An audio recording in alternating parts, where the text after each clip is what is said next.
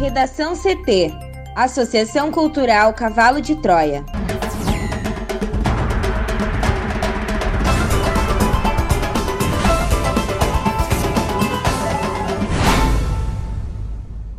Agora, no Redação CT. Com poucas filas, idosos de 81 anos começam a ser vacinados em Porto Alegre. Internações por Covid-19 na capital aumentam 43% em uma semana. Banco Central iguala limite do PIX ao das transferências eletrônicas. Dos recursos que Bolsonaro diz ter enviado aos estados, 30% são repasses obrigatórios ou benefícios já existentes.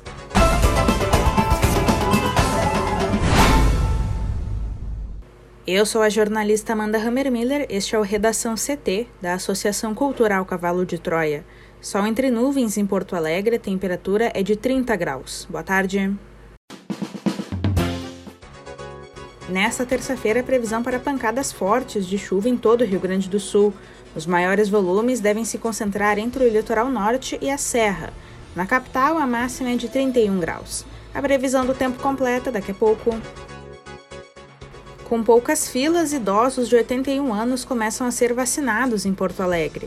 Mais informações com a repórter Juliana Preto. Com poucas filas, Porto Alegre deu início às 8 horas da manhã desta terça-feira à imunização contra a Covid-19 de mais uma faixa etária, os idosos a partir dos 81 anos. A ampliação de público ocorre após a chegada na semana passada de um lote de 21.420 doses da vacina de Oxford AstraZeneca. A ampliação dos grupos levou a Secretaria Municipal da Saúde a distribuir as vacinas em mais postos. Agora são 21 locais e até segunda-feira eram 10 unidades abertas para a imunização. O aumento no número de unidades é um dos motivos que agilizaram o atendimento, conforme a Prefeitura. Na Unidade Básica de Saúde Santa Cecília, Amanda, as filas foram extintas já às 9 horas de hoje. No local, cerca de 50 pessoas receberam a vacina na primeira hora e bancos foram colocados no corredor para acomodar o público.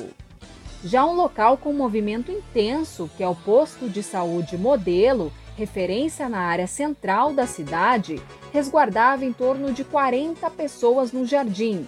E uma senha é entregue no portão após a apresentação de documentos que comprovem a idade e o endereço do paciente.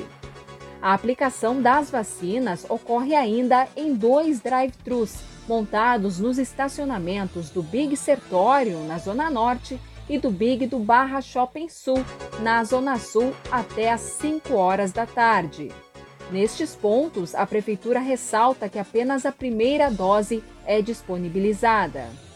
O fluxo dos veículos foi organizado com apoio da Polícia do Exército. Além da triagem de documentos, técnicos de enfermagem do município e também militares realizaram os atendimentos. Agora, Amanda, eu vou falar um pouco sobre os próximos grupos a serem vacinados. Amanhã, quarta-feira e na quinta-feira são pessoas com 80 anos ou mais, e na sexta e sábado, idosos com 79 anos.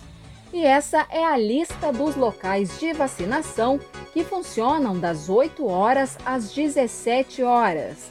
São as unidades básicas de saúde Camaquã, São Carlos e API, Morro Santana, Clínica da Família Álvaro de Fini, Moab Caldas, Assis Brasil, Santa Marta, Modelo, Santa Cecília, Tristeza, Campo Novo, Bananeiras, Vila Ipiranga, Chácara da Fumaça, Vila Jardim, Belém Novo, 1 de Maio, Glória, Rubem Berta e, por último, a Unidade Básica de Saúde Panorama. Internações por Covid-19 em Porto Alegre aumentam 43% em uma semana. Thaís Uchoa. A aceleração do contágio do coronavírus voltou a refletir no número de internações nos hospitais de Porto Alegre. que nesta segunda-feira registravam 510 pacientes com diagnóstico da doença em unidades de terapia intensiva. Em relação a uma semana atrás, quando havia 356 pacientes com Covid-19 em estado grave, houve aumento de 43,26% das internações por conta da doença. Mais 47 pessoas com diagnóstico suspeito do vírus estavam em UTIs. Até o início da noite, 156 pacientes positivos para Covid-19 aguardavam por leito. Ao todo, envolvendo outras doenças, 713 pacientes seguiam internados em estado grave, o equivalente a 98,62% de ocupação dos leitos. Mesmo com o aumento da capacidade hospitalar nos últimos dias, havia apenas 12 leitos livres. De acordo com o monitoramento de UTIs da Secretaria Municipal da Saúde, três hospitais registravam superlotação e operavam acima da capacidade máxima de 100% de ocupação. São eles Moinhos de Vento, com 115,15%, Independência, com 110%, e Vila Nova, com 105%. Outras cinco instituições, Santa Casa de Misericórdia, São Lucas, Ernesto Dornelles, Fêmina e Restinga registravam 100% de ocupação e não tinham vagas em leitos de UTI. A evolução da doença no Rio Grande do Sul também se revela nos dados da Secretaria Estadual de Saúde, que aponta a elevação da taxa de ocupação dos leitos de UTI pelo nono dia seguido. Nesta segunda-feira, com 2.707 internações, a taxa de ocupação estava em 96,9%. Restavam apenas 86 leitos livres. Pacientes relacionados à doença totalizavam 1.894, sendo 1.677 confirmados e 217 suspeitos. Representavam 70% das internações. Os leitos privados apresentavam superlotação com taxa de ocupação de 122,1%. Para o Redação CT, Thaís Uchoa. Uma nova resolução normativa da Agência Nacional de Saúde Suplementar, a ANS, publicada nesta terça-feira no Diário Oficial da União, promoveu uma ampla atualização nos procedimentos e eventos que devem ter cobertura garantida por planos de saúde privados. Novos exames e tratamentos passaram a fazer parte da lista obrigatória de assistência que deverá ser observada a partir de abril. Ao todo, foram adicionados 69 coberturas, sendo 50 relativas a medicamentos e 19 referentes a exames, terapias e cirurgias indicadas no tratamento de enfermidades do coração, intestino, coluna, pulmão e mama, entre outras. Entre os remédios, passam a integrar a lista obrigatória de assistência 17 imunobiológicos que poderão ser usados para tratar doenças inflamatórias, crônicas e autoimunes, como psoríase, asma e esclerose múltipla. Outros 19 são antineoplásicos orais, indicados no enfrentamento de diversos tipos de câncer. Mulheres com tumor na mama em estágio avançado, por exemplo, poderão contar com a cobertura do abemaciclib, ribociclib e palbociclib. A lista traz ainda novas opções para tratar leucemias, melanomas, mielomas e tumores de fígado, rim e próstata. Em relação às cirurgias, terão coberturas novas intervenções para tratar hérnia de disco lombar e deformidade na mandíbula, além de problemas na coluna cervical e no coração. Os exames e terapias incluídos permitirão diagnósticos e tratamentos de tuberculose, inflamação intestinal, leucemia mieloide, cânceres de pulmão e de mama, entre outras doenças. Consultas com enfermeira obstetra ou obstetriz também têm agora assistência garantida. As mudanças foram aprovadas em reunião na última quarta-feira, dia 24, e elas valem para todos os planos contratados a partir de 1999. Também se aplicam aos que foram contratados antes dessa data que tiverem sido adaptados conforme a Lei Federal 9656-98, conhecida como a Lei dos Planos de Saúde. Banco Central iguala limite do Pix ao das transferências eletrônicas.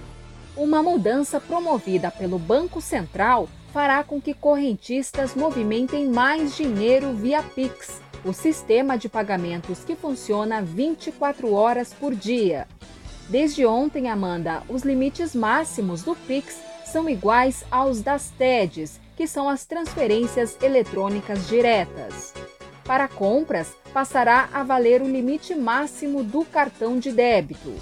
Até agora, as instituições financeiras fixavam o teto de envio do Pix com base num percentual do limite diário e mensal para a TED ou para compra no cartão de débito. Os valores máximos de movimentação continuarão definidos pelas instituições financeiras, com base no horário, o dia da semana, o canal usado e a titularidade da conta, com o objetivo de garantir a segurança do usuário.